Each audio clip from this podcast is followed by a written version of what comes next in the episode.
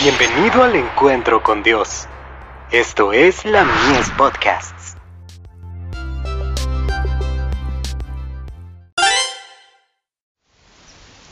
Cada día con Dios. Todos los hombres son hermanos. El Dios que hizo el mundo, y todas las cosas que en él hay. De una sangre ha hecho todo el linaje de los hombres. Hechos 17, versos 24 y 26. Dios ha manifestado por los seres humanos un amor infinitamente profundo y sin embargo, cuán lejos estamos de apreciarlo.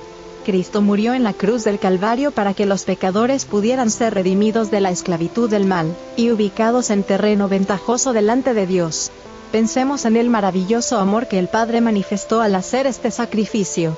Es nuestra responsabilidad señalar este amor a los que están fuera de la grey, contarles a los pecadores lo que Cristo ha hecho por ellos, y lo que pueden llegar a ser debido a su gracia transformadora.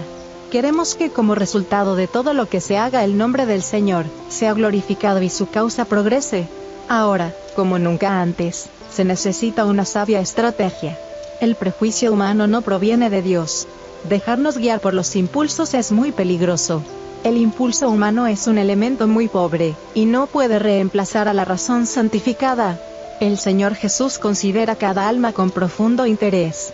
Ha afirmado que las características espirituales de su iglesia deben ser cuidadosamente preservadas.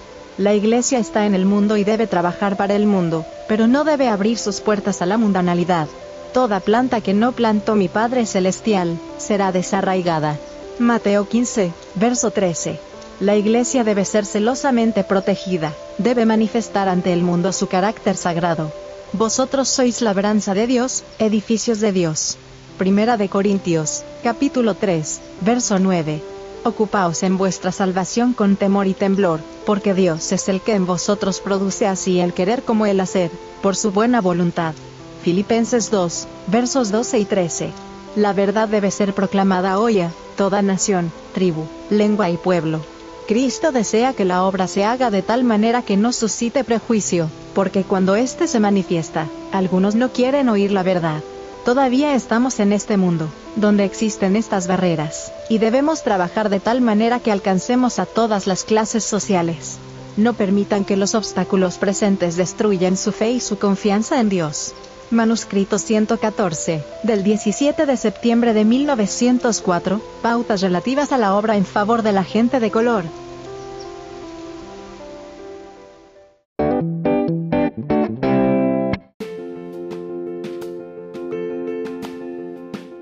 Visítanos en www.ministeriolamies.org para más contenido.